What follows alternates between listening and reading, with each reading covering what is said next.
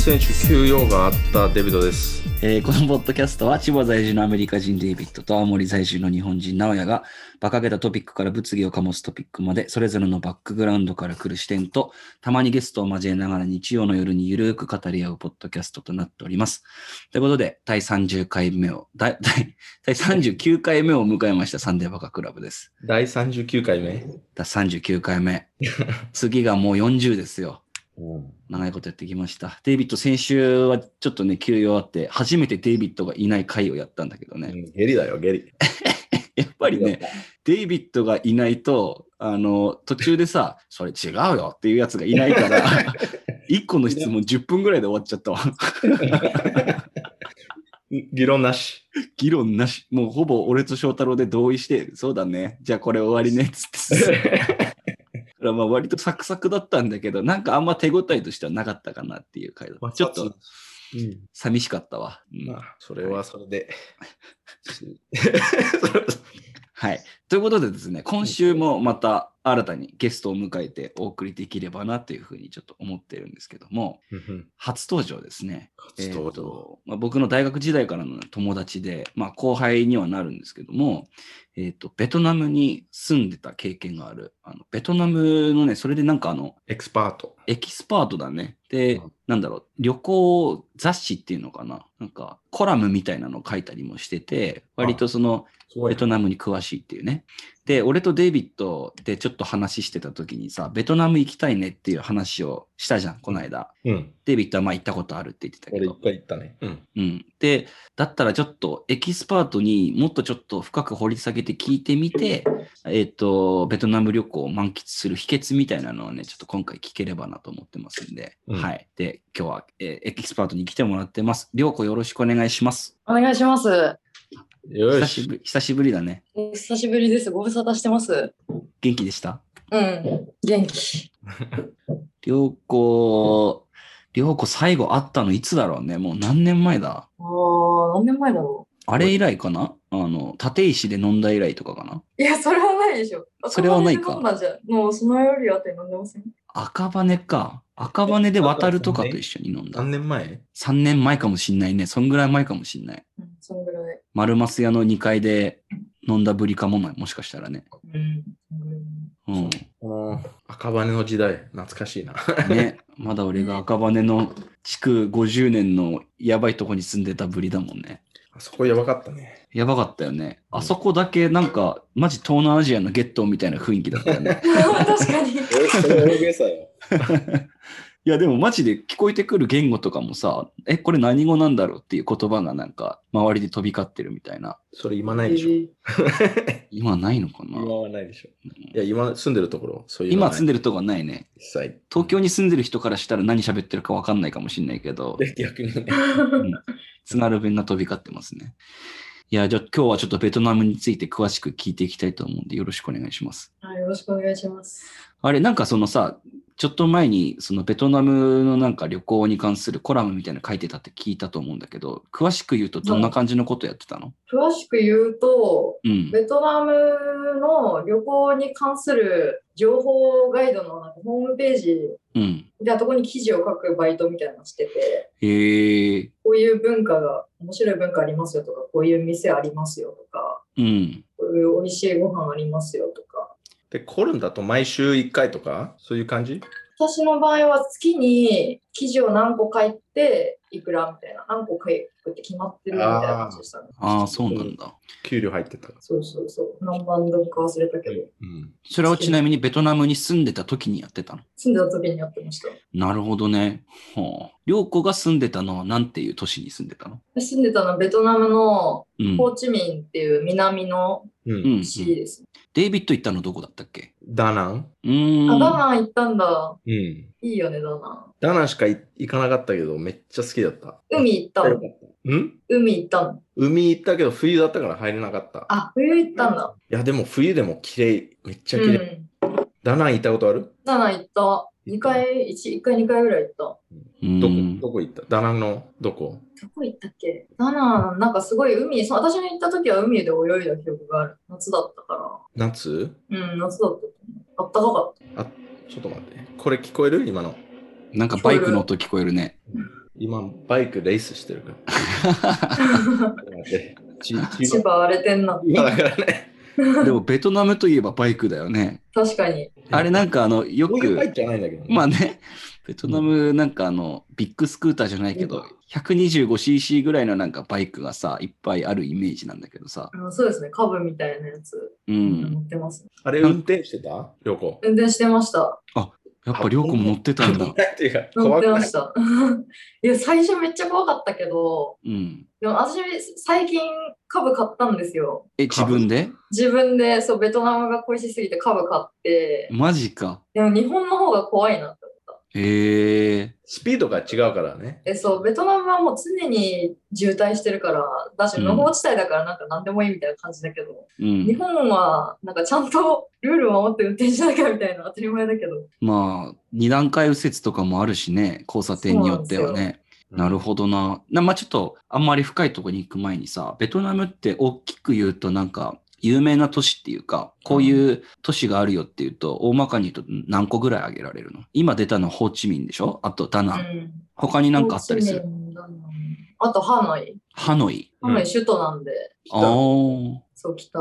なるほど。でも北と南と中部でその3つが主ですかね。う有名。っていうか、パッと大きい町だと。なるほど。ベトナムの京都みたいなところがあるでしょ？あ歴史があるところ。あれなんて言うんだっけあそこあ、うん、なんか、多分ね、よく言われるのは、ホーチミンは観光で言うと、日本で言うと大阪っぽくて、ハノイは京都っぽいみたいな感じでよく。言われる。え、ダナンは沖縄とかそんな感じ？そうだね、リゾートのイメージが強いかな、ダナンは。なるほどね。で、ダナンからちょっと離れてるけど、あの、なんか昔、な古い町みたいなところがあるでしょ？あー、ど、どれ、どこだろう？どあるかも。あの、超綺麗なところ。めっちゃ綺麗。あそこでスーツ買った俺。あの、スーツ買ったの綺麗なとこで。テイラースーツ、カスタムあスーツ。ー、柄とかついてるやつ。うん。あ、あー、わかった、ホイアンか。そうそうそうそう、ホヤン。ホイアンめっちゃいいよね。ホヤンめっちゃ良かったな。いや、マジで、あそこ本当に素敵なところですよね。ホイアンか。もうそこ行きたいって今思ったわ。二人でなんか共感してるの聞いホイアンマジて。いやえ古い街並みっていうのはどういう感じの？なんかフランスっぽい建築物があるとかっていうこと？うーん、フランスっぽいっちゃフランスっぽいのかな。なんかその昔、うん。輸入とかをがすごい栄えてた時代に、うん。そこの港町なんで、うん。そこでなんか盛んにそういう輸入とか輸出とかをやってた町みたいな感じで。じゃあ、うんホヤンは、あの、横浜みたいなところってこと？あ、あーそういうことか。わかりやすいね。考えると。うーん。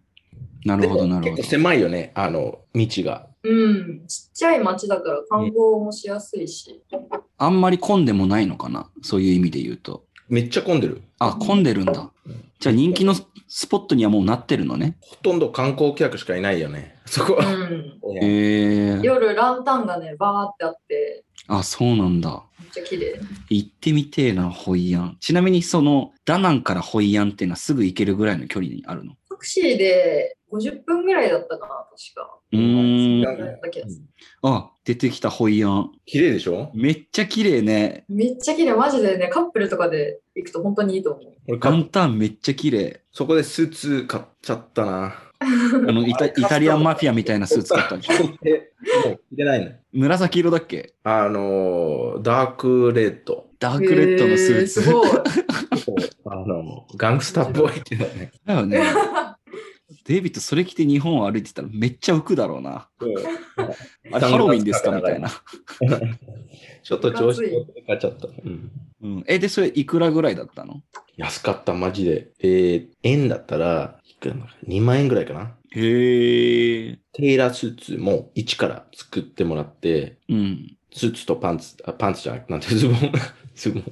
うん。体測ってやるんでしょ。そなんか俺今ちょっとホイアンの写真見てるけど、なんかちょっとベニスっぽいね。ベネチアっていうか、その、う。ああ、そうかもね。ああ、そうかも。なんか船で移動したりとかもできるっぽい。あ、それもやった俺。ランタン流しするんですよ。川沿いとかで？かそう、川で。あれもやるでしょ？その、あの、ランタン？そうそう、ランプみたいなやつをさ、なんか願いを込めて流しましょうみたいな。えめっちゃいいじゃん。俺そういうの大好きだ。めちゃめちゃ 大好きで。えー、これはめっちゃ行きたいなえよく行った時、あの、観光で行ったの？観光で行きました。なんか、いい思い出とかない？えー、いい思い出。いや、でも本当に綺麗で、あのーなんかあるかな？あでもなんかちょっと、その、貿易とかをやってた時代に、日本人が作った橋とかあるんだけど、え。ー、そう、日本橋って言われてる橋があって、なんかそうそう、ちょっと日本のなんか文化もあるよみたいな感じで、そこで有名な、名前忘れちゃったけど、なんか本当うどんみたいなベトナム料理があって、すごい美味しかった。ベトナム版のうどん。日本人が多分持ち込んで今ベトナム風にアレンジされてるみたいな。そう言われてるうどんみたいなのがすごい美味しくて、へ2、ー3回ぐらい滞在中食べに行った。そんな行くんだ。めっちゃ行った。あの、あれじゃないでしょ？フォーじゃないでしょ？あ、フォーじゃなくてね、なんだっけ？忘れちゃったけど。フォーはあれだよね。米の粉を使ってるんだよね、確かね。そうそう、米粉でできてるやつ。でも、うどんのインスパイアっていうと、やっぱ小麦粉で作ってるんだろうね、そしたら。うん、もちもちしてた。へえ。なんか混ぜそばみたいな。油そばのさっぱりバージョンみたいで、やっぱな。ベトナムだと、なんていうの？ナンプラー使ってんのかな？ああ、大体使ってますね。机の上に大体置いてあるんですよ。ああ、日本の醤油みたいな感じ。そうそうそう、醤油みたいな感じで。なんかちょっと甘いよね。甘いね。あ、そうなんだ。へえ。なんかさ、ざ全然ざっくりもうイメージ今できてないから聞くけど、ベトナムってそもそも日本より物価どんぐらい安いのかっていうのと、あとなんか都市によって物価が違うとかってあったりするのかなってちょっと聞きたかったんだけど。物価は感覚的にはうん。日本の3分の1ぐらいかな、ざっくりだけど。うーん。今ちょっと年々上がってきてるんであれですけど、缶ビール1杯でもあれによ80円ぐらい。あの、そう、ビールだといいくら ?30 円？80、80円ぐらいかな、今。70円とか80円ぐらいか。うん。それは何？店で買う？店で、バーとかレストランで飲むときに80円ぐらい？いや、コンビニで買うとそんぐらいで、ああ、なるほど、なるほど。バーとかもうちょっと高いです。うーん。あ、そうなんだ。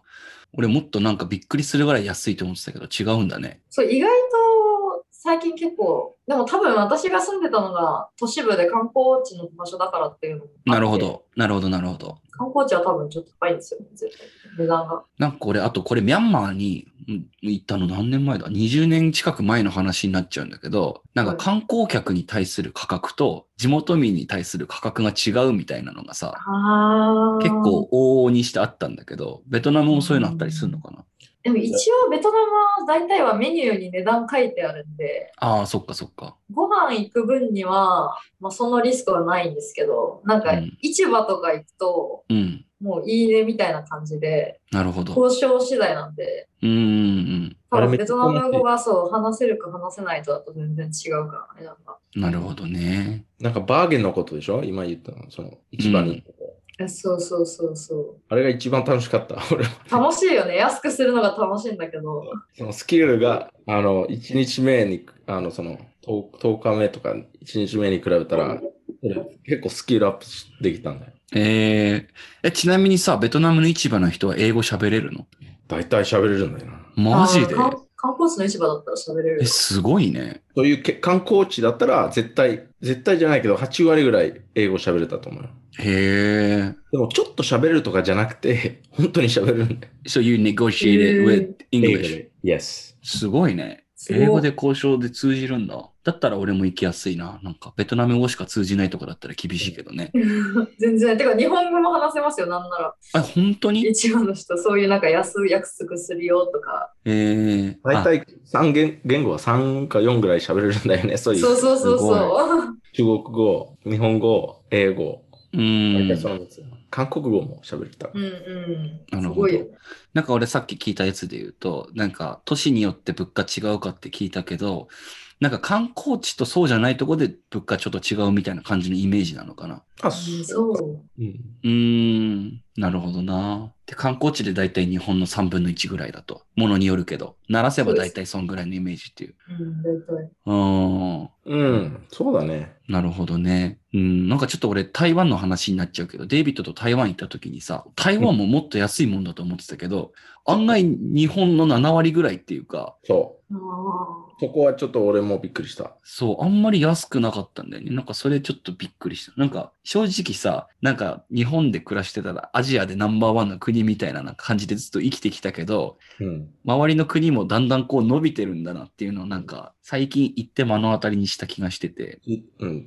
もう、ついてきてるというかね。ね。あ。うん。値段、その、た、ただ、ベトナムはまだだな。うーん。3分の1で合ってるけど、あの、その、クオリティもあるでしょ？旅行。うん。あの、めっちゃでかいエビ入ってるスープとか、あの、カニも入ってるスープ。3人、4人食べれるスープで、例えば1000円ぐらい。う。うんん。でそれ3000円にしても、あの、日本だったら3000円だとしても、うん。そのベトナムのたで食べたものの方が美味しい。うーん。なるほど、なるほど。味が、ちょ、なんか、めっちゃ美味しい。なるほどご飯美。味しいよね。じゃあ、あとこれも聞きたかったんだけどさ、なんか日本だと、さっきもちょっと話出たけど、フォーが有名じゃん。ベトナム料理というと。はい。逆に涼子さ、なんか日本にいて、あんまこの料理見ないけど、私はこれがベトナムで一番好きだったみたいなのってなんかあったりする？あ、あります、あります。ある？ちょっと紹介してほしいな、そしたら。なんかそのホーチミン、私が住んでたうん。ホーチミンにある、ホーチミンの名名産っていうか料理なんですけど、うん。フーティウっていう麺料理なんですけど、それも。もう一回ちょっとゆっくり言ってみて。フーティウフーティウ待って、フそ。カタカナでどう書くの？フー、フー、フーフーするのフーに、うん。ティ、ティウ。フーテティー。ィウ。フーティウ。あ、出てきた。フーティウね。うんあ、出てきた、出てきた。でそれも米粉でできてて、うん。そうめんぐらいのちょっと細い麺なんだけど、うんうん。コシがあってね。へえ、なんかパッと見なんかフォーとあんま見わ見分けがつかないというか、俺もベトナム初心者だからあんま何もわかんないけどまあ確。かにパッと見、見た目はなんかもう同じっていうかまうんあ、味付けとかも似てるかもしれないですけど、うん。スープなしとスープありがあって、うん。スープに普通にもともと使ってて食べるのと、うん。あの、なんか混ぜそばみたいな感じにして食べるパターンがあるんですけど、どっちが好きだったの、りょうこは。私はいつも混ぜそばの方を食べてて、これでも美味しそうだな。何が入ってる？えー、ナッツとネギと、あとなんか乾燥したエビとか、あのなあんかフレークみたいなやつと、めっちゃうまそナッツってピーナッツのナッツ？ピーナッツをね、ちょっと細かく砕いたやつ。ああ、ゴマみたい。うん。う。な、パッタイにも入ってるよね。ピーナッツ細かくしたやつって。パッタイに似てるかあの感じのイメージね、じゃあ。な。うん。えー、うまそいや、マジ俺、毎日食べてた、それ。たあの、ホームフード、なんていうか、ソウルフードって感じ？ソウルフードだね。ホーチミンの。う。なるほど。ホーチミンのか。逆にデイビッドさ、ダナン行った時これ食べてめっちゃ良かったみたいななんかある？全部。全部？うん。少ない料理一一回も食べなかった。ああ、そうなんだ。一応、あ、そんなことない。あの、ファー大好きだけど、フォーね。うん。でも、カモ、カモのファーはもうああるんだけど、えー、カモ嫌い。あ、そうなんだ。カモ肉？なんカモ。だうん、鴨肉ね。デイビッドが個人的に嫌いってこと？かそういうのもう好きじゃないから、うん。でもそれ以外全部美味しかった。でも一番うまかったのは、やっぱり、あの、バンミ。あ、バンミ？美味しいよな。何バンミって？バインミーっていう。バインミサンドウィッチ、あの、まあ、そのフランスパンと、なんか美味しいもの入ってるやつ。いろいろ入ってるでしょ？いろいろ入ってる。あ、出てきた。え、これはやっぱりその植民地時代のフランスの影響があって、こういうフランスパンっぽいのに挟むサンドイッチみたいなのができたのかな？うん、そうまさにそうみたいですね。へえあの、どこでも売ってるでしょ？バンミ。うん。なんかコンビニとかそういうところもで売ってるんだけど、うん。あ俺ちょっとガイド雇ったの。一回一日。うんうん。そのガイドのフード、フードツアーっていうガイド。はいはいはい。そのダナンにある店、あの、一番美味しいところ連れて、あの、くれる人、あの、なんていうの？え、それなんか俺、デイビッドと台湾行った時行ったのと同じような感じのやつ？ああ、まあ、Air- Airbnb で、あの、はいはい。あの見つかった。うんで、それ5000円では、5000円円で、5000円払って、うん。で、その、あの、えっ、と、3つ、4、4、え ?4、なんていうの ?4 点？4箇所 ?4 箇所？うん。連れてくれて、で、ずっとその、あの、スクーターの、あ 後ろに座って、うん。ちょっと、これなんていうの？ダダクダクじゃないの？あの、捕まってたの。こういう感じね。そ抱きついて。う。うん。で、それも、あの、観光地も連れて、でまあ一応、その、バンミ、一番バンミ、ここだよって言われて、じゃあこ、そこ行こう。で、そこ、うんそ。のバンミ食べたらマジで感動した。ええあ、そうなんだ。へ辛かったから。辛くて、うまくて、うん。涙出たぐらい美味しかった。へえそうなんだ。涙出たんだ辛くてじゃなくて、それは。あの、なんだっけ、声に落ちた。ああ、バンミで。マジか。まあ、じゃあ全然もう一回行きたいぐらいベトナムは好きだったのね、デイビッドの印象としては。俺全く同じところ行きたい。ーへー同じところ行って、全く同じ食べ物食べて、全く同じ経験した。それってさ、観光地からしたら最高の褒め言葉だよね。全く同じ経験をしたいっていう。パーフェクトだった。うーパーフェクん。最高じゃん。まあ今はまあ食べ物の話になったけど、なんか、減ってきた。なんだろう。まあ、りょうこが住んでたホーチミンかなホーチミンの、なんか。あんまり、あまあ最初名物聞くか。なんかこういうところが観光地として有名だよってなんかあったりする？食べ物とか以外で。ホーチミンで有名なのは、うん。郵便局？郵便局？郵便局が観光名所です。なんかすごい昔からある郵便局なんで多分うん。出てきたわ、でも、ホーチミン郵便局で。サイゴン中央郵便局？そうです。なんかデイリー自由ですごいみんなそこで写真撮ってます。なんかあるってわけじゃないんですけど。あ、でも建物綺麗だね。なんかアーチ状の建造物で。そうそうそう。その隣に教会があって、その教会も多分なんか、ホーチミンでは多分歴史ある方の建物だから。え、それそこの、ピンク色のやつ？ピンク色？それ。いや、それはピンクじゃないんですよ。ピンクのちょっと離れたところにある。へえ。こういうところが観光地として割と有名なのね。そうですね。あとはそのベンタン市場っていう、うん。さっき言ったように、そう、マーケット、ベンタインマーケットっていう、値引きできるいろんなものが、雑貨が売られてる市場。なるほど。じゃあ、割と YouTuber とかがそこに行ってみたとかっていう企画をやりそうな感じの場所なんだ。あ、やりそう。めっちゃやりそう。なるほどね。うん、割とそういう有名な感じの。逆になんか、あんまり観光地として有名じゃないけど、りょうこが好きだった場所とかってなんかあったりするの？ああ、うーん、なんか、ホーチミンってあんまり観光名所みたいなのはないんですけど、うん。そのチル、みんながチルスポットみたいなのがあって、うん。そこでなんかみんな、カップルとかがすごい、ただ座ってるだけなんですけど、うん。座ってるだけ。ただ座ってるだけ。なんかグエンフエ通りっていう通りがあるんですけど、グエンフェイ通り。はい、はい。グエンフエ通り。なんか、ウォーキングストリートみたいな感じで、うん。歩行者天国なのかな、多分。はいはい。ちゃんとした道って感じ？うん、すごい綺麗に舗舗装されてる道で、なんか表参道って感じ？そうだ。だね。そんな感じ。そうなんだ。ああ、でも、すごいわ。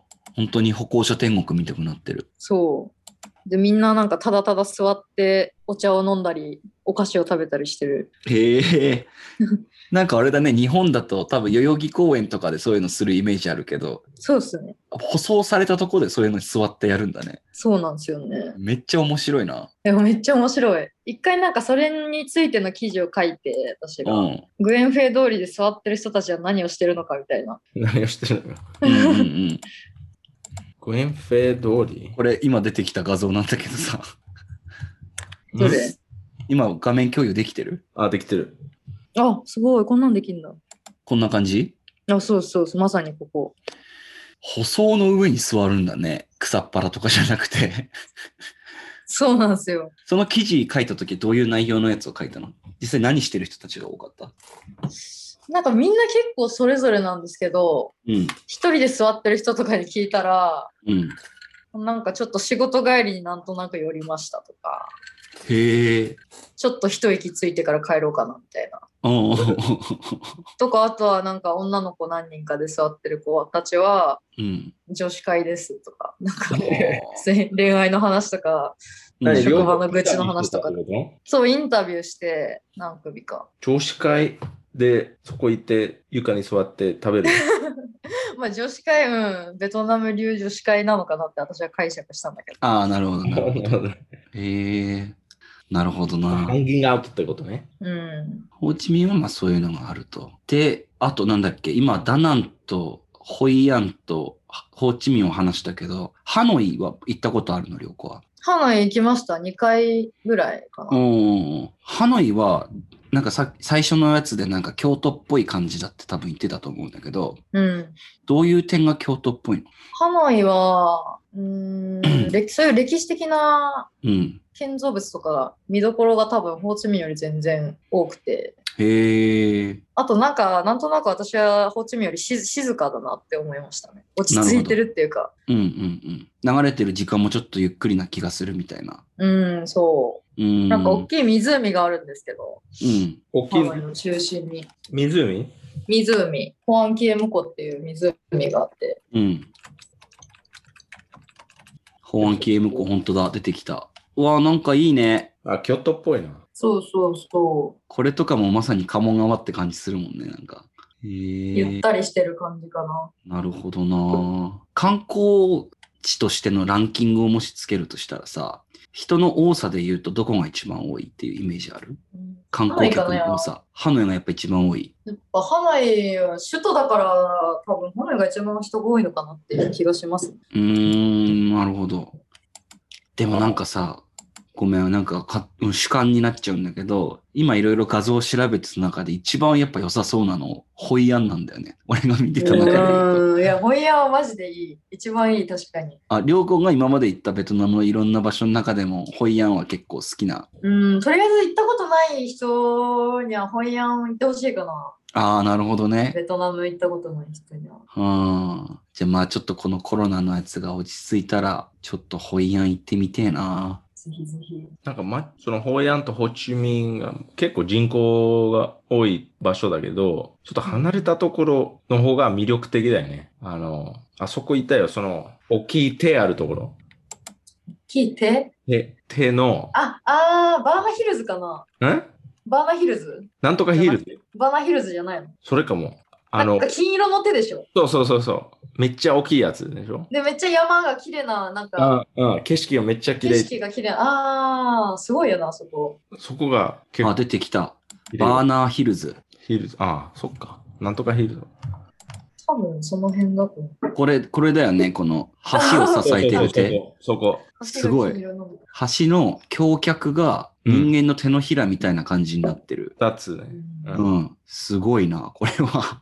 めっちゃ眺めがいいんですよね。うーん。俺いたところは霧がやばかった。霧しかなかっああ、そういう日だったの。た。それでよかった。あ、な、ちょっと幻想的な感じか。手見えなかった。手見えないぐらい切り濃いの。で、一体橋、ちょっと終わった。橋っていうか、その、ウォークウェイっていうか、そこを実際歩いたらうん。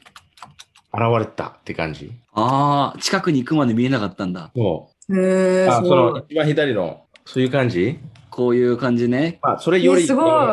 で、なんか SF 映画みたいなって うんうんうん。確かに。違う惑星にいるっていうフィーリング。えー、これはダナンね。と、それ、あそこはそれし、それしかないわけじゃないから。い、いろんな、めっちゃ綺麗な、あの、なんだっけ、ガーデンとか、うん。あと、ジェットコースターもあるんだ。ああるんだ。あ、そうなんだ。うーんここ。ら辺。まあ、見てたら、え覚えてないんだけど。世界一のロープウェイって書いてるね。あ、そうそう、それ乗った。うん。世界一の長さのジュラシッロープウェイ。クパークっていう気持ちだった。うん。へえ、りょうこもここ行ったことある？バーナー。いや、私そこ行ったことないんですよ。あ、そうなんだ。行ってみたい。めっちゃ観光客が多いんだけどね。ね、うん写真でよく見るけど。なるほど。よし。じゃあちょっと最後にちょっと一つ聞きたいんだけど、うん。ベトナムに行く時期だよね。いつぐらいに行くと一番いいかなっていう。難しい。りょうこの主観でいいけど、いいっていう理由も含めて説明してもらえれば割と楽しいかなと思うんだけどさ。あまあでも南国、東南アジアなんで、うん。やっぱり暑い時期に、夏の時期に行ってほしいですね。ああ、一番その東南アジア感を感じれるのは夏の時感期。じてほしいかな。なるほど、なるほど。場所によってその四季があるとかないとか、雨季とかいろいろあるんですけど、うん。ホーチミンは基本的に一日中暑いんで、うん。まあ、暑いのが好きな人にはいいと思うし、でもハワイは四季があって、うん。その、なんだろう、四季の移り変わりみたいな、ちょっと、うんホーチミンにはない繊細さみたいなのがあるかな。なるほど。ね。お好みで。うん。デイビッドはちなみにさ、ダナン行った時に、冬の時期に行ったって言ってたけど、冬だから良かったとかってある？ある。めっちゃある。ああ、やっぱそうなんだ。だって、なんか俺、汗かくのが好きじゃない。確かに、いつもなんか金玉のとこに汗かくって言ってるもんね。それ、ちょっと言わなくてもいいんだ。でも、そのパストね。あれ、ちょっと、イライラする。俺はね。うんうん我慢できるけど、我慢したくない。うん。なるほど。だから、俺、冬が良かったなと思うかもしれないけど、もし、あの、まあ、次行った時、ダナンとか、もし、もう一回行くことになったら、うん。まあ、夏、海入りたいから、はいはいはい。夏がいいかなって思うんうんうん。なるほどね。う。でも、なんか、うん、でも冬だとしてもそこまで寒いわけではないんでしょ？あ全然寒くない。うん。全然寒くなかった。22度とか23度が一番寒かった。一番あったかな。へえ。じゃあ全然 T シャツ短パンでいけるんだ。ずーっと俺はずっと T シャツ。うーん。夜でも、22度の夜でも。なるほどな。じゃあ、その人の感覚次第だけど、冬でもベトナムを楽しめると。そうっすね。あとは、雨季寒気で言うと、ダナンはどんな感じなのかな？雨季と寒気。あなんどうなんだろう。なんか、俺のイメージだと、東南アジア系って4月ぐらいから、4月ぐらいまではめっちゃ暑くて、天気もいいけど、5月ぐらいから秋ぐらいまでなんかずっと雨降ってるみたいな。あの、ホーチミンはそんな感じでしたね。ホーチミンはそんな感じ？もう雨季は本当に毎日ざわざわぶりみたいな感じでした。うんうんでも一日降ってるわけじゃないでしょ？あ、一日降ってるわけではない。突然降り出してやんで、降り出してやんでみたいな。うん。なんかそれ、そうね楽。しいな、それ。ミャンマーいた頃とかも、なんか午後3時ぐらいになると急にバーって降り出して、夕方になると止むみたいな、うん。そんな感じの天気だったな、ずっと。まあ、それ、あの、台風シーズンうん、うん。だからしょうがないな。なるほどね。うんまあ、それ日本、日本もあるでしょ、そういうの。うん。じゃあ12月とか割といいんじゃない？なんか、12月、1月？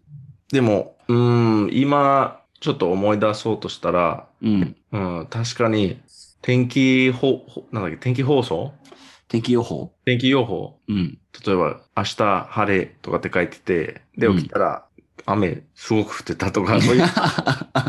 あんま当てならないんだね、じゃあ、天気予報が。うんあるあるだわ。あ、それあるあるなんだ、ベトナムの。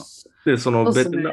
ベトナムの、えっ、と、うんあれ使ってたでしょ？あの、シム、シム、シムカードだから、はいはい。ベトナムの情報しか入ってこないかなと思って、あの、まあ、それ Google、Google と Yahoo、ちょっと信じてたんだけど、そのローカルの人に言われた、言われたのは、いや、それ信じない方がいいよって言われて、へえ。ホテルの人、うん。あの、私は、あの、教えてあげるよ。その本当の天気予報。うんうんそれ嘘って言われて、え何言ってるの ?Google は嘘つかないんでしょ？って思ったんだけど、うん。うん。だい、だいたい合ってなかった。あ、そうなんだ。でホテルの人が教えてくれたのは何？その人の情報ってこと？そう。その人、そのベトナムのどっかで情報を集めて、うん。俺に言ってもらってからもう、あの、ちゃんとプランニングはでやっとできた。そうなんだ。合ってた。合ってた。そのローカルの人。えー、すごい。じゃあまあアドバイスとしては、あんまり Google、Yahoo の検索結果を信じるなと。天気予報に関してはう。ん信じない。信じない方がいい。ホテルの人とかに聞いてやるのが一番いいってことね。で、ちゃんと教えてくれたし、例えば、うん今日、まあ3時、3時半ぐらい、あの、やむ、やむとか、うん。でも Google だと1日雨って書いてるから、うんうんうん。いや、今日何もできないなと思ったんだけど、さやっぱり3時、3時半になったらもうややんで、今じゃん、えーと思ったのに。そう、雨降ってる降ってないでその日何するかってさ、結構大事だよね。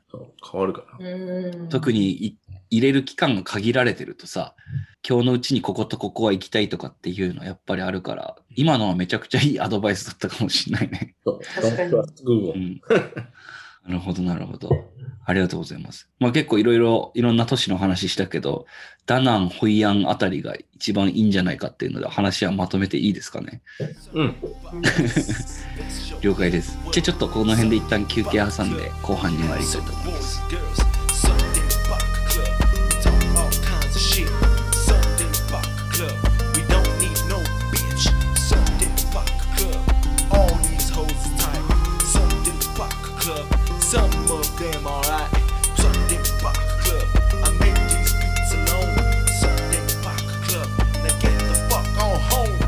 はい。じゃあちょっと後半やっていきたいと思うんですけども、前半ではまあ観光とし、観光地としてのベトナムみたいなのを紹介したんだけど、実際なんか住んでみて、なんかどういうことを思ったとか、どういうなんかカルチャーショックがあったとかっていうのをちょっと聞いていきたいんだけど、まずホーチミンでどういうところに住んでたの？なんかいろいろホームステイとかいろんな形態があると思うけど。私はなんか外国人向けのアパートみたいな、うん、大家さんが一緒に住んでる。アパート式の感じの家ですかね。部屋がいっぱいあって、うん。それぞれ部屋に。まあ韓国人が結構多かったけど、へえ。留学生が多かったですかね。近くに大学があって、そこの大学で勉強してた。それ一人一人ちゃんと部屋はあったの？プライ一人ベートの一人部屋あります。プライベートの部屋。うーん。なるほど、なるほど。で、なんだろうな。ベトナム人って、あんまストレオタイプみたいなつけるの良くないと思うけど、なんか日本人と比べてこうだなと思ったこととかってあったりする？あー、なんか他人をその助け合うみたいな精神はあるような気がしますね。日本よりええあ、そうなんだ。なんとなく。困ってる人がいたら、例えば道端で困ってるおじいちゃんおばあちゃんいたら助けるとか。そうですね。なんかうん私がそのバイク乗ってたんですけど、留学中に。うん。めっちゃボロいバイクで、うん。すぐガス欠になるんですよ。多分なんか穴開いてたのかわかんないですけど。うん。でもなんか毎回誰かしらに助けてもらってなんとかなってた。へえ、それすごいね。そう、なんか道端止まってたら、そのお兄ちゃんがどうしたみたいな感じで来て、ガガスがなくなりましたって言ったら、その自分のバイクからなんかどうにかして、ペットボトルに汲んでくれてガスを。ええで、私のその給油するとこにジョーって入れてくれて、うん。これで走りなよみたいな。めっちゃ優しいね。めっちゃ優しいですよ。うん。東京だったらまずありえないな、そんな。え、確かに。止まってるぐらいじゃね、みんな見て見ぬふりうんだ。し、デイビッドなんか聞きたいことある？良子に。うん。なんか、差別とかされた？ああ、確かに。ああ、いや、差別はでもあんまりなかったかな。逆にすごい親日だって聞いてて、うん。実際行ってもすごいそうなんだなって思った。日本人に対してすごく優しいというか。そうですね。なんか、何人って結構聞かれたりするんですけど、うん。外国人っぽいなって思われたら。うん日本人って言うと、大体ニボってしてくれる。おお、日本人か、みたいな。うーんまあ、ある意味差別なのかもしれないけど。逆にさ、じゃあ、この国の人はベトナム人はあんまり好きじゃないとかってあったりするの？ああ、ありますあります。中国人は大体あんま好きじゃないっていう結構 仕事があったかな。へえ。うん。それこそダナン旅行で行った時も、うん。ダナン結構中国人とかロシアとかの観光客が多くて、うん。タクシーのおじちゃんが中国人はちょっと喋り方が結構やかましいからあんま好きじゃないみたいな感じで言ってました。ああ。まあ、あと今の政府のこともあるでしょ？うん。あんま、えそうなの？全然わかんないけど、中国とベトナムは政府的に対立してるの？え、そうなの？あれ？知らないの？ごめん、知らない。俺俺はそういう政治とかそういうの？興味あるからさ。うん。まあ、あの、その、海の、海の、えっ、と、ことで、ちょっと揉めて、揉め事になってる。海の権利のことで。そうそうそうそう。う。だから、あの、ベトナム人いつ、今までいつも使ってる海、うんそれで魚取ったりとかね。まあ、まあ、どこもそうでしょ。で、うん少しずつ中国がちょっともう広がっていくっていう、うんうん。領海権ってやつだよね。うん。少しずつ入ってみて、で、どういう反応するとか、それ見てるんでしょ？もう、うん。前から。で、それで、あの、この間っていうかもう2週間前ぐらい、その、中国のネイビーシップっていう、なんだよ、でかい、海軍の船がね。うん。うん。この海の上で、そのベトナム人が自分たちの海と思われてる海に、うん。あの、駐車っていうかパーキングして、うん。で、動かないで、で、どういう反応って見てって感じになって。で、ええ軍軍隊？うん。ちょっと動かして、あの、強く反応したみたいな、その、ベトナムの政府。うん。だから、で、それでもう帰ったっていうか。いや、少しずつや、もう随分前からやってる。うんえ俺全然知らなかったけど、日本でもたまにニュースなるじゃん。なんか日本の領海に中国船籍の船が入ってきたみたいな。でうんうん海上保安庁が動いてみたいなのってよく聞くけど、それって入ったらどういう反応するかっての見てるの？そうでしょ？めっちゃ面白いな、それ。でも、でも中国からすると、これ昔自分たちの海でしょ？って思あって、まあまあまあまあ、そっか。うん。歴史認識の違いの問題だもんね。で、そのベトナム戦争もあったし、その北と南ね。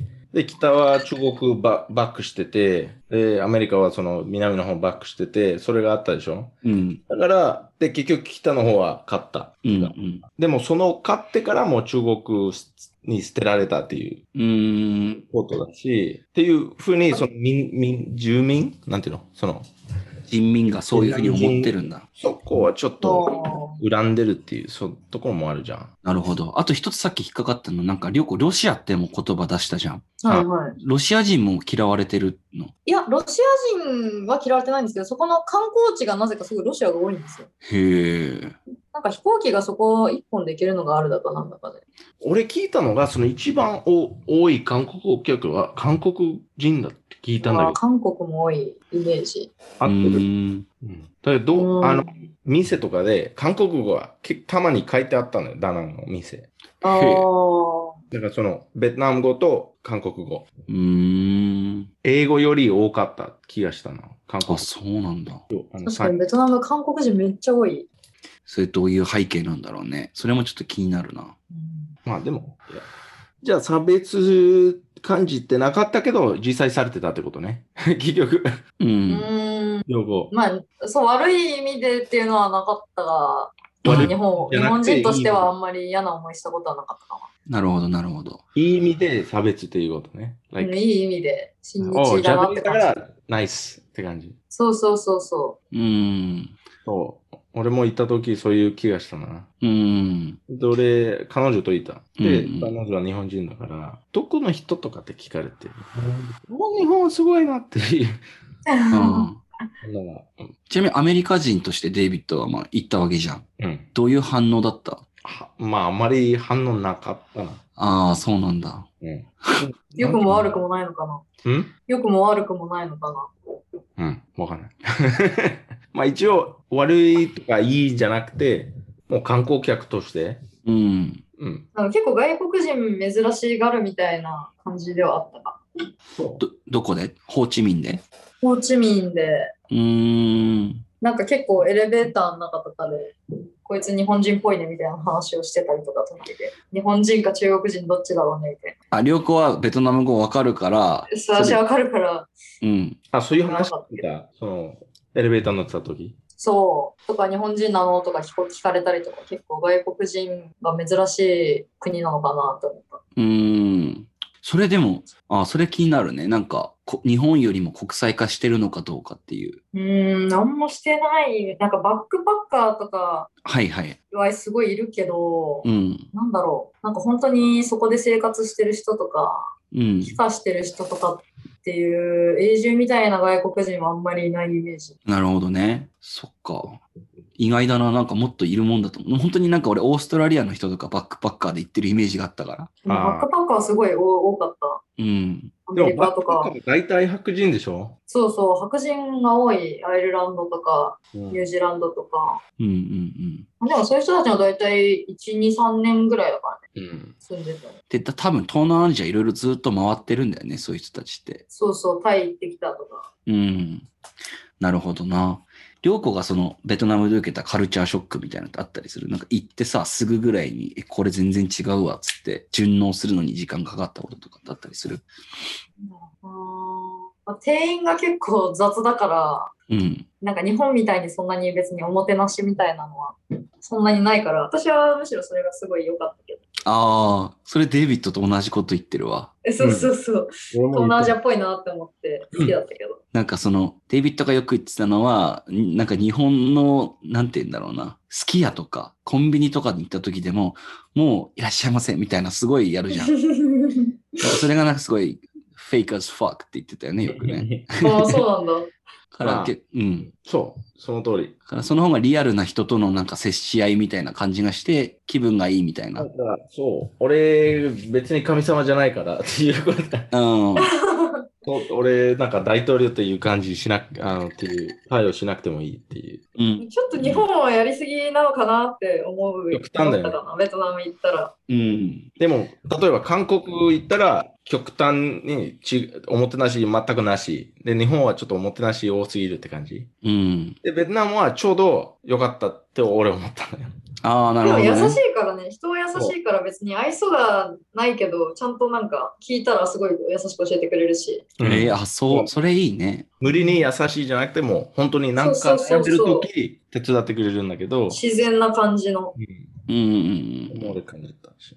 確かに。日本だってさっきデイビッドがさ、俺神様じゃないしとかって言ったけど、日本のその接客の時の教えとしてさ、お客様は神様って言うじゃん、よく。うんそれは分かってる。めっちゃ怖い、あれ。でも逆に俺お客様としてうん プレッ。シャーがあるじゃん。うんうんうん。逆に。神様と思われてるんだったら俺もちゃんとしなきゃなみたいなプレッシャー。そんな、ナイスすぎるから、うん。もし本当に俺文句とかがあったら言えないぐらい優しいあって。ああ、なるほどねそ。んな優しい人に文句言えないんだって思っちゃう、俺。で逆にそういうプレッシャーかけられてるって気分になるんだ。そうそうそうあの、ー満足不満だけど、うん。飲み込むしかない。このね。でもなんか、それあるかもしんないね。だからちょっとつ、あの、うどん頼んで冷たかったら、まあいいや、たた食べようかな。食べるしかない。そう思っちゃうでしょ？確かに。から、多分日本のその接客のフィロソフィーってそういうのがバックグラウンドにあるのかもしれないね。わかんない。めっちゃわかるわ、それ。逆にじゃあ何？ベトナムとかだったら、これ冷てえよとか言ったら、ごめんねみたいな感じになるのかなじゃあ、多分冷たいって言ったら黙って持ってって温めて返してくれると思う。あ。それがいい。それがいい。え、そう、なんか申し訳ございませんでしたとか言わない。日本だったら、あ、申し訳ない。なんか、I feel bad っそうね。そうそう俺悪いそうそうことしたそていう気持ちになる。で、後ろからなんかマネージャーが出てきて、大変申し訳ございませんでしたみたいなさ。俺なんか、やばいな、気になるから、俺のせい。あじゃなかったからね。その、to focus on the perfect ね。確かに確かになんかその辺の接客の気持ちよさってもしかしたらやりすぎた接客よりもいいのかもしんないね心地いいのかもしんないそっちの方がう。うん。もちろんレベルがあるでしょ？うんなんか、い吉野家とか松屋はそういうレベルが必要ない。うんでも、まあ、愚痴とかそういう、超お金かけるところ、かけるというか、お金使うところだったら、うんまあ、まだ大丈夫っていう思うけど、うんそれがそのお金の価値っていうか、あの、でも、えーコンビニとかさ、うん。うん。松屋とかさ、ああいうのいらないかなと、俺だけ思でもなんかさそれってめちゃくちゃその今の日本のなんだろうオリンピックの誘致とかと絡めてさおもてなしがすごいとかって言われてるけどそれって裏を返せばなんかもうマニュアル化された丁寧な言い回しみたいなのが逆にそのデイビッドとかそういう人にしたらなんかプレッシャーとしてなんかかかってるっていうふうに考えるとそれが確実にいいもんだっては言えないよねなんかねでもそれは俺ここに住んでるからさ。うんうん。で、少量子、あの、観光客として国行くと、あんまりうん悪いところあんまり見れないじゃん。うん。だからその観光客として日本に来ると、国、あの、自分の国に帰ったらもういいことしか言わない。なるほどすごかったな。めっちゃ good customer service とか、そそれ毎そういうあの、え、経験してるから、あじゃないから、わけじゃないから、ちょっとだったらめっちゃいい。なるほどね確かに感動するよね。面白いな初行った時めっちゃいいと思ったんだけど、うんこうもう7年、8年ぐらい住んで、いや、いいよ、怪我さなくてもいいって言ってなっちゃう。あー例えばデイビッドが1週間だけ日本に行ったらアメリカ行って、even in a convenience store みたいな感じで言う。も ううん、なるほどアメリカとな。そんな違うんだね。アメリカだってマイアミとかだったら英語通じないとことかもあるからね。英語通じないってどういうこと？えー、なんあるよ。かもう、場所によるけど、ある。スペイン語でしょ？そうそうそで、あの、うん、そうね。でもなんかそういう人たちともさ、やりとりしていく中で仲良くなるわけよ。毎日タバコ買ったりするから。うんへで、え。その中で英語なかなか通じないけど、なんかこれとかって指さしてやっていく中で、なんか俺もスペイン語ホームステイで、あのーコロンビア人の家にいたから、スペイン語ちょっと勉強してて、で、えっとなんだっけね、ウナカシータって言葉があるんだけど、スペイン語で。うん意味はなんか、a little house みたいな、ちっちゃい家。でもなんかそれ日本語だと、あの、お腹すいたっていう言葉あるじゃん。だからなんか、I'm hungry, なんか、天狗アンブレって意味なんだよみたいなこと言うと、えー、お腹すいたって言ってお腹押さえてやったりとかして、コミュニケーションが生まれるみたいなのが結構あって、なんか、それ確かに今思い返してみたらよかったなと思ったな。うん。で、りょうこ、あの、行け、なんていう、行けつけの店とかあった？ああ確かに気になる、気になるね。うん。そのさっき話した風っていうの店は毎日行ってて、今ちなみにその店の名前とかも言ってもらったりしても大丈夫なの？名前ないんですよね。名前がない。屋台、屋台なんですよ。うん。あ看板とかもなくて、ただなんか雨降ってなくて、夕方の夜の間に店主の気が向けば空いてるみたいな感じの店で。へえすげえな。やっぱ、りょうこって力強いよね。タフよね。なんかそういう店に一人で行けたりするっていう。そうそうそう、家めっちゃ近かったから、うん。ほぼ毎日行ってた。へえ。で、そういうなんかアドベンチャー精神みたいなのが割と大事なのかな。ベトナムとかで楽しむってなると。まあ、確かにちょっとそういう探求心があった方が、うん。ちょっと勇気を出して入ってみたら、めちゃめちゃ汚い店だけど美味しかったみたいなのはありますね。なるほどね。うん。それってでも割とどこでもそうかもしんないよね。確かに。日本でもそうだし、アメリカでもそうだし。まあ、でもレベルが違う。う ん全然違うけどね。なるほどな。変、なんかちょっと変な食べ物とかあった？あー、なんかあの食べれないとか。ー食べれ、私は食べれなかったのは、なんだっけ、無精卵だっけな？ん？ふかしか、ふかしかけの卵を割ってバリバリ食べるんですよ。ね、ちょっともうもう一回言ってください。あの、生まれるうんち。ょっと前の卵を食べる。茹でて、かこれカリカリコリコリ食べるんですけど、スプーンでほじくって。ああ。え、待って、そうやって鶏の卵ってこと？あ、多分鶏かなえ、じゃあ中にいるのは、ちょっとあの、ひよこみたいなのが中にいるってこと？そうそうそうそうそう。結構なんかもう姿が出来かけみたいな。あれも、ベトナム以外でも食べる。フィリピンにもあるでしょ？フィリピン、そうそう、フィリピンでも食べる。んまろやかで美味しいらしいけど、私はちょっとどうしても見た目が無理で食べない。マジか。俺も無理だな、多分それ。そう。うんデイビッドもあれだもんね。なんか亀の卵みたいな。そう、そういう感じで食べたな、俺。でもさ、あれ、まだいけ、いけそう、俺はね、それ。マジ？うん。まず、に肉だったらいけそう。うん肉？肉、鶏肉でしょ、それは。でもひよこ、ひよこだよ。まあ、鳥だけどね。鳥。ちなみにだけどさ、うん。それって毛とか生えてんの？いや、多分ね、毛は生えてない、そこまでは行ってないぐらいのうん。段階。でもなんかちょっと軟骨とか骨とかが出来かけだから、なんかコリコリしてるらしいんですよ。あでも、軟骨大丈夫でしょ？いやーでもなんかちょっと見た目とそのね、やっぱ食感とかがどうしてもなんかちょっあ。デイビッドとしてはさ、もし、と。もし、その何、それ分からなか、分からなくて、目、ね、なんだ、見ないようにして、いける、いけると思う？あの、味で。ああ、でも確かに本当に知らないで、うん味だけだったらいけるかもしれない。なんか俺今デイビッドが言おうとしてる議論分かった気がするわ。どういうこと？ん？見た目が無理だったら、なんか、あれとか言ってるけど、じゃあお前ら、なんか牛肉の、牛のなんかあの胃とか腸とか食べてるけあど、ーそれだったらいいのかみたいななんか話をしようとしてんだろうなって今思ったけど、どうデイビッド。いや、別に、なんいいつもりない。まあ確かにね。俺は大体味で決める。味。うーん。ダメだったら食べれないんだけど、見た目は、あれ、あれ食べたでしょ？あの、台湾で。あの、アヒルの頭？そう。食べたね。え すごいね、それ。ほあとんどれ、肉な、肉なかったよね。肉なかった。何の味？なんか照り焼きみたいな味なんだけど、あ、味が、味でカバーされてる。でもなんか本当に要は、くちばしとかだから食べれないじゃん、くちばしって。うん。だから頭の皮と皮の下のちょっとした肉を食べるだけみたいな。え20円ぐらいで売ってたね。ー、スナックみたいな感じなのかうん。ナックだね、それ。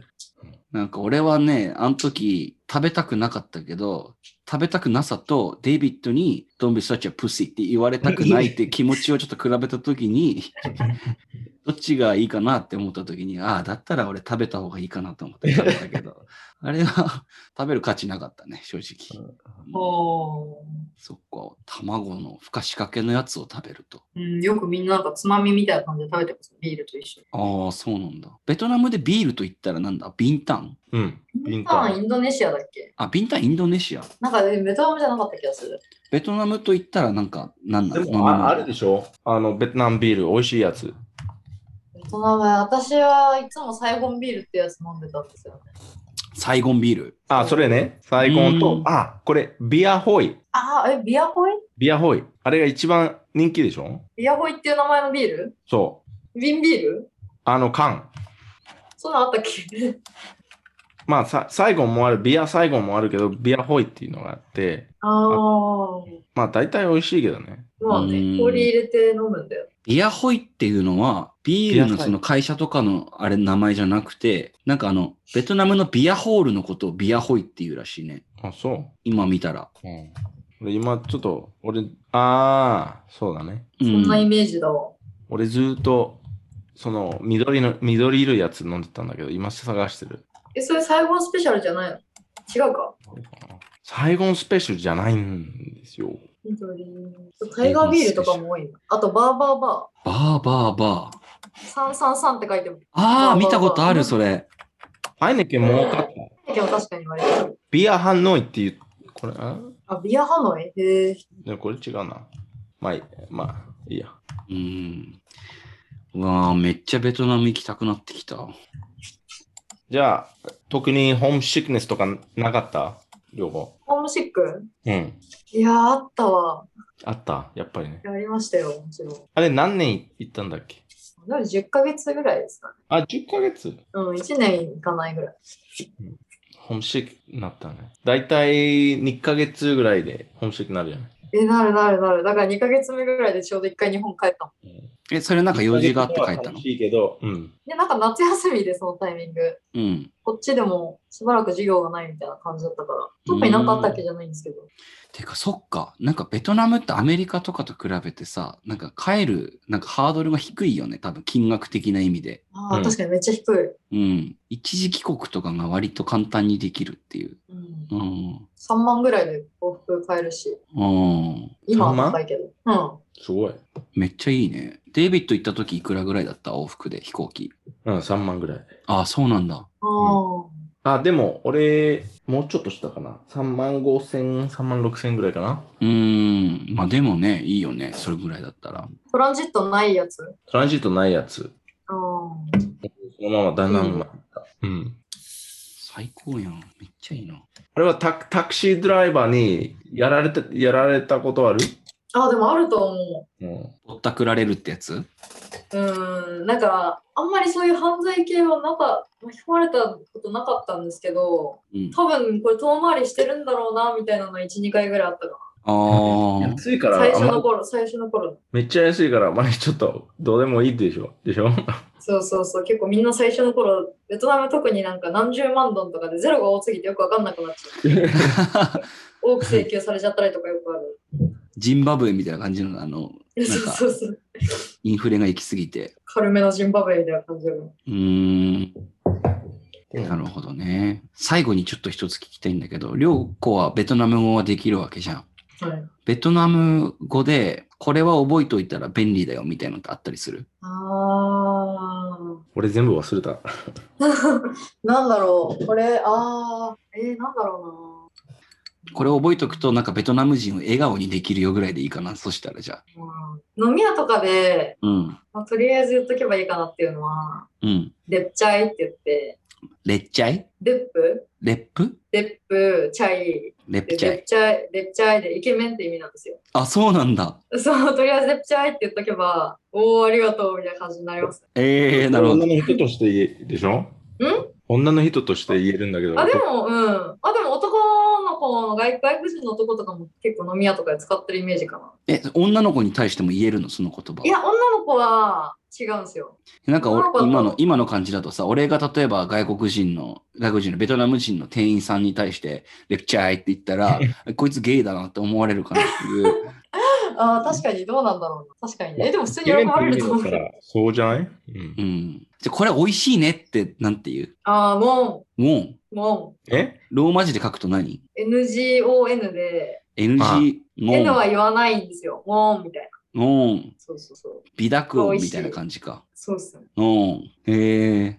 俺、あれ、よく使ってた、その Google Translate の Voice Text to Speech っていうやつ。ああ、はいはいはい。ああ。なるほどね。うん。それで、ドライバーとずっと会話してたのよ。うんうんうんで、喋ってくれて、で、Google Translate 聞いて、うん。英語にして、えー、ああ、それ面あすごい白いね。な。ずっとやってた。それでも全然会話通じてた、それで。うん。ええー、すごいね。で、最後はめっちゃいいチップあげたかな。うう。ん。優しいな。あとはなんだろうな。じゃあ、あの、シングルの男性リスナーに対して、ベトナム人の女性を口説くんだったらこれ言えばいいよみたいなのってあったりする？ああ。君可愛いねみたいな。な。俺わかるわかる。わかる？え、何？のん、なんだっけ？もんなの？ああ、ご美味しい。そそれ、あ、美味確しいは。やばいわ。う。突然すぎる。照れる、照れるでしょ。ベトナム語だったら、チデプアでめっちゃ綺麗だねみたいな。ティーレップかいこれちょっと強強すぎるんじゃない？え？めっちゃ綺麗って強すぎ強すぎ？可愛いよって言わないの？あ、ちょっと可愛いぐらいね。あんまり濃くないけど、事実的に可愛いよって言う。うーん。ぜ、ぜ、ゼートン、ゼートンコアゼートゥンコア。難しいな。ゼートゥンコア。ア。うん。ゼートゥンコア。ビエトナム人の女性にナンパしてるわけじゃないけどわかるわけない。そうだよね。することがあれば使ってください。わかりました。皆さんちゃんと聞いてたかなゼートゥンコアって言ったら可愛いって。ちなみになんだけどさ、可愛いは結構世界共通語になりつつあるけど、ベトナムでも可愛いって言ったら通じるかな？あ、どうだろうでもあんまり言うわって言ってなかったな。ゼートンって言ってたな。かわいいわ。ゼートゥンコア。ちょっとフランス語っぽいよね、それ。あ、確かに。確かにゼートゥンコア。うんはい、じゃあ、男性リスナーの皆様、ベトナムに行く機会があったら、ちょっとゼートゥンコアって言ってみてください。ベトナム人の現地の女性に。はいはい。あとは、最後に、えー、ベトナム語で、お休みって何て言うか聞いていい？ああ、ちょっと難しいからちょっとむずいな。最後はゴンはあの美味しいのゴンと一緒で。ああ、なるほど、なるほど。じゃあね、あの、俺最後にさ、うんと、今もう放送の最後になるんだけど、お休みっていう風に俺が言って、デイビッドがまたなんか言うから、その後にベトナム語でお休みってりょうこに言ってもらっていい？わかりました。オッケー。じゃあ、まあ、りょうことデイビッド、今日本当にありがとうございました。ありがとうございましたありがとう。ございました。えーっと、今回の放送はですね、Spotify、あと iTunes Podcast で配置をいただけます。えーっと、質問がある方、こういう企画やってほしいとかっていうのがある方は、サンデーバカクラブのインスタグラムアカウント、sundaybakclub までお問い合わせください。はい。それでは皆さん、おやすみなさい。Good night. 結構ゴン。いいね。バイバイ。